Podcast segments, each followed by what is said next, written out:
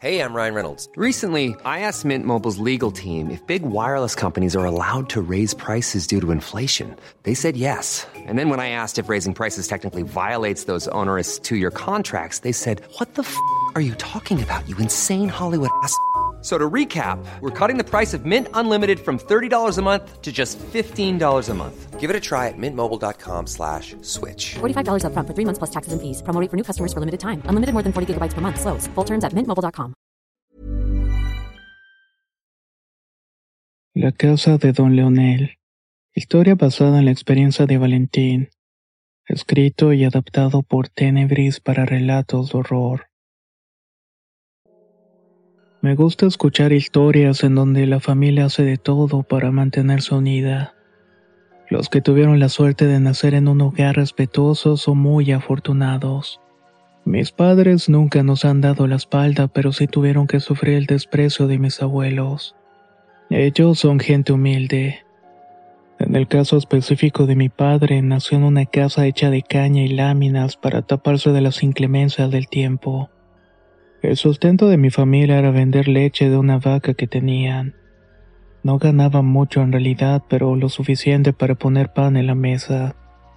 Mis abuelos fueron los que le dieron las casas de caña porque mis tíos, hermanos de mi papá, estuvieron mandando dinero de Estados Unidos para que construyeran una casa de tabiques y cemento. Desgraciadamente, tanto mi padre como mi abuelo son de carácter fuerte y orgulloso. Además son de mecha corta, que quiere decir que no aguantan cosas que no les gustan. Se ofenden con facilidad, pues. El caso es que mi abuelo hizo ciertos comentarios acerca de mi mamá. Dijo que era una mujer floja que tenía la casa sucia y tampoco alimentaba bien a la vaca. Mi abuelo fue muy injusto en tratar de esa manera a mi madre. Si la vaca estaba en los huesos fue porque no era época de lluvia y no había mucho para pastar. En realidad fueron momentos difíciles para mi familia. Yo tenía en ese entonces 11 años y era hijo único. Mi papá le reclamó al abuelo sus groserías y se hicieron de palabras. Es más, hasta llegaron a los golpes. El abuelo terminó por correrlos de la casa de caña dejándolos en la calle. Literalmente pasamos la noche en una choza improvisada que hizo mi papá con hojas de palma y ramas secas. Nos surgía encontrar un lugar para vivir, pero ¿cómo hacerlo? No teníamos dinero para comprar terrenos y mucho menos una casa. Estábamos sentados alrededor de una fogata tomando un poco de café. Mi papá se relamía los labios una y otra vez, pero no porque el café estuviera muy sabroso. Siempre hacía eso cuando tenía un plan entre manos y luego de un rato finalmente habló. Le he estado dando vueltas y no hay de otra vieja. Me voy a llevar al chamaco para que acampe conmigo esta noche en los venados. En cuanto mi madre escuchó ese nombre, se le cayó el pocillo de las manos. Estás loco, no vayan. Eso es tentar al diablo. Mi mamá tenía razón. En las orillas de nuestro pueblo había un terreno muy grande con una casa hecha de adobe y piedras. Y el terreno, según contaba la gente, era muy bueno para la siembra de frijol y maíz. Por increíble que pudiera resultar, tanto la casa como el terreno estaban abandonados. El antiguo dueño de todo eso era un señor de nombre Leonel. Todos decían que era un brujo. Solo pocas personas se metían con él porque no era de los que ayudaba a los demás. Leonel se hizo de sus terrenos a base de matar a los antiguos dueños a machetazos. Cada pueblo tiene sus costumbres, en el mío esta es una de las que más me horrorizó. Si quieres un terreno que no tiene escritura, estás el de él matando al dueño. No hay más. Lo único que impide que se maten unos a otros es el profundo sentimiento católico y el amor incondicional a la Virgen de Guadalupe. Leonel había muerto de una enfermedad que lo dejó en los huesos. Literalmente le chupó la vida. Los más cercanos al terreno dicen que ese es el precio que tuvo que pagar por haber recibido tantos favores del diablo. Otros creen que simplemente murió de viejo y nada más. Estos últimos fueron los que se animaron a habitar la casa, pero ninguno duraba ahí más de tres días. Uno de estos señores es amigo de mi padre. Se llama don Raúl y él nos dijo que la primera noche que pasó en la casa escuchó que le tocaban las ventanas con insistencia. Se levantó del petate para ver de qué se trataba y miró un montón de sombras con los ojos redondos y amarillos. Estaban pegadas a los vidrios y unos se reían y otros tocaban las ventanas con las palmas de las manos. Fue tanto el susto que salió corriendo sin llevarse sus cosas. Así cada uno de los que intentó apoderarse de las tierras contaba algo distinto, pero siempre todo era muy aterrador. Otro dijo que cuando se puso a arar el terreno para sembrar maíz encontró un ojo humano en medio de una piedra. No estaba sobre la roca, sino más bien en un agujero. Small details are big surfaces. Tight corners are odd shapes. Flat, rounded, textured, or tall. Whatever your next project, there's a spray paint pattern that's just right. Because Rust new Custom Spray 5 in 1 gives you control with five different spray patterns. So you can tackle nooks, crannies, edges, and curves without worrying about drips, runs, uneven coverage, or anything else. Custom Spray 5 in 1. Only from Rust This is Paige, the co-host of Giggly Squad, and I want to tell you about a company that I've been loving, Olive and June. Olive and June gives you everything that you need for a salon quality manicure in one box. And if you break it down, it really comes out to $2 a manicure, which is absolutely insane. It's also so easy to get salon worthy nails at home with Olive and June. The difference between how your nails used to look when you did them yourself and now with the Manny system is a complete game changer. The best thing about Olive and June too is it's a quick dry. Dries in about 1 minute, lasts for 5 days and full coverage in up to 1 to 2 coats. Visit oliveandjune.com slash perfectmanny20 for 20% off your first system. That's oliveandjune.com slash perfectmanny20 for 20% off your first system. Lo más espantoso es que parpadeaba y seguía los movimientos del anciano. Al final todos decidieron dejar por la paz ese maldito sitio. Pero nosotros no teníamos a dónde más ir y mi mamá no tenía ningún pariente vivo que nos ayudara. Fue la desesperación de no tener un techo sobre nuestras cabezas las que orilló a mi padre a tomar esa decisión. Cuando terminamos de tomar el café, mi papá le pidió a mi mamá que no fuera a salir del refugio por nada del mundo, y que al día siguiente íbamos a llegar por ella. La idea era comprobar en primer lugar que estuviera vacío.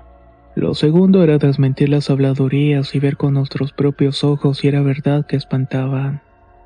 Agarramos un machete y nos fuimos caminando entre el pastizal. La luz de la luna no iluminaba como cuando estaba llena pero de todos modos nos dejaba ver lo suficiente para no tropezarnos. La pesadez en el aire se sentía cuando nos íbamos acercando a la propiedad del difunto Leonel. Yo no percibía nada raro la entrada, solamente era una casa vacía al pie del monte. Mira, no hay que fiarnos. No vamos a entrar a la casa como le hicieron los demás porque mira cómo les fue. Vamos a quedarnos en este árbol y ahí vamos a vigilar toda la noche. ¿Qué más podía decirle? Aunque tuviera sueño, iba a acompañar a mi padre en lo que me mandara. Nos subimos lo más alto que alcanzamos y vigilamos la casa y el terreno. En ese tiempo yo no tenía reloj y ni siquiera me pasaba por la mente que existieran teléfonos. Uno cuando nace en el campo aprende a calcular la hora por la cantidad de frío y por el andar de la luna en el cielo. Por eso yo creo que eran las dos de la madrugada cuando escuché unas pisadas. Le di un codazo a mi papá, pero él ya estaba en alerta. Los pasos se movían lentamente por el pastizal. Lo que vi es algo que todavía me pone los pelos de punta. No sé si me crean, pero yo sé que fue cierto. Tanto me impresionó que estoy seguro que este recuerdo va a ser lo último que voy a ver cuando me muera. Poco a poco se fue distinguiendo una figura que venía de la casa hacia donde estaba el árbol. La criatura medía dos metros más o menos. Tenía el cuerpo muy ancho y al principio creí que era un hombre musculoso, pero no. Esa cosa no era un ser humano. Su cuerpo estaba cubierto de pelo y su cabeza parecía el cráneo en descomposición de un borrego. Pero no uno de campo, sino más bien uno de la montaña porque tenía los cuernos enroscados. Un montón de moscas zumbaban a su alrededor atraídas por la pestilencia que salían de él. Entre más se acercaba a nosotros, la peste y el miedo se hacían insoportables. La poca luz de la luna nos dejó ver que su pelaje era de color gris, y también que la cabeza de borrego tenía los ojos saltones y muy poca piel. No había nada debajo. Lo que quiero decir con esto es que no era un hombre loco que se había puesto el cráneo como máscara. No había nada debajo tal cual. Podíamos ver a través de sus huesos, pero se movía como una criatura viva. Otra cosa que observé es que iba cargando un animal muerto. Era un perro pastor alemán y el pobre animal ya no llevaba las patas delanteras. Tenía una enorme cortada desde el cuello hasta la cola partiéndola en dos. Lo pude ver bien porque este ser infernal lo llevaba panza arriba. Las tripas del pobre perro también brillaban como la luz de la luna. Justamente esta cosa se sentó unos metros del árbol para comerse al perro. Mis ojos no pudieron despegarse de esa cosa desde que salió de la casa, y luego se quedó ahí sentado para alimentarse. Solo entonces vi a mi papá y nunca lo había notado de esa manera. Hay hombres de campo que gracias a las complicaciones de esta vida no se dejan impresionar tan fácilmente. Mi padre es uno de ellos, pero esa noche se le desfiguró la cara por el horror que había visto. Hasta me dio la impresión de que le costaba trabajo respirar.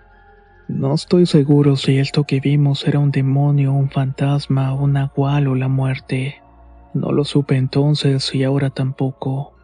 Pero esta criatura estuvo dos horas comiéndose al perro hasta que lo dejó en los huesos.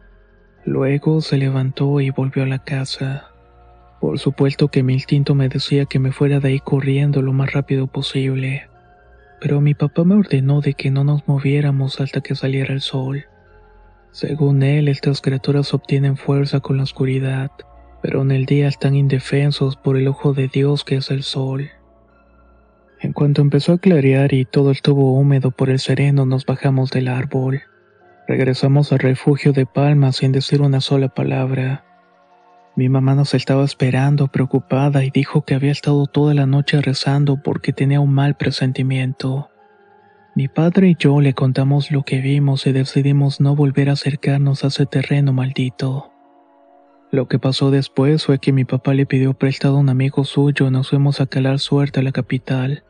Para esto estoy hablando de Morelia, Michoacán. Yo creo que la Virgen se pedó de nosotros. Ese mismo día mi padre encontró chamba y nos pudimos quedar en un edificio donde la renta no era muy cara. No volvimos a regresar al pueblo hasta muchos años después cuando fallecieron los abuelos. Mi papá y yo no volvimos a hablar sobre lo que pasó en la casa de don Leonel. Siempre me ha dado miedo contarlo, y no porque crean que estoy loco. Eso es lo que menos me importa. Me da más miedo tener que recordar lo que vi, que mi cuerpo y mente regresa a las sensaciones de esa noche. El olor a muerto y el crujir de dientes cuando se metía las costillas del perro pastor alemán al hocico. Sé que esta imagen se va a quedar conmigo para siempre. Y quién sabe, como dije, tal vez cuando muera voy a volver a encontrarme con este demonio. Mi papá tampoco ha dicho nada y nunca le pregunté por qué, supongo que es por lo mismo que yo. Mis padres continúan vivos hasta el día de hoy, aunque ya son bastante mayores. Con la muerte de los abuelos tuvimos que ir a su entierro en mi pueblo natal. Preguntamos por la casa abandonada y ahí sigue sin dueño y supongo que así va a seguir. Hay cosas que es mejor dejarlas como están y no moverlas. No sé exactamente qué pasa en ese sitio y por qué tantas personas han visto cosas tan horribles. Quizás el brujo abrió un portal que es una entrada al infierno o a otra dimensión. No sé y prefiero no investigar más. Tuve el deseo de compartir esto con ustedes en agradecimiento a las personas que también han mandado sus experiencias. Quise unirme a ellos para demostrar que no están solos que hay más personas que han tenido encuentro con este tipo de seres que podríamos pensar únicamente existen en las pesadillas. Gracias por escuchar esta historia. Y si tú tienes un relato parecido o particular que nos quieras compartir, puedes hacerlo enviándolo a contacto arroba relatosdorror.com. Soy Antonio y nos escuchamos muy pronto.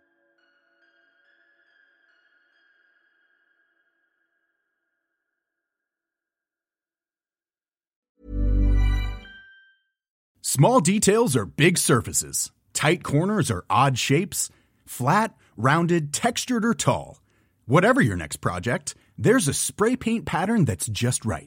Because Rust new Custom Spray 5 in 1 gives you control with five different spray patterns. So you can tackle nooks, crannies, edges, and curves without worrying about drips, runs, uneven coverage, or anything else. Custom Spray 5 in 1. Only from Rust Hey, folks, I'm Mark Marin from the WTF Podcast, and this episode is brought to you by Kleenex Ultra Soft Tissues your ally to help tackle your allergy symptoms this season. I love the change of seasons, but nobody loves pollen and all those other things floating in the air that make you sneeze during this nice weather. Kleenex Ultra Soft tissues are hypoallergenic and allergist approved. So fight back against watery eyes and runny noses without worrying about irritating your skin. For this allergy season, grab Kleenex and face allergies head on.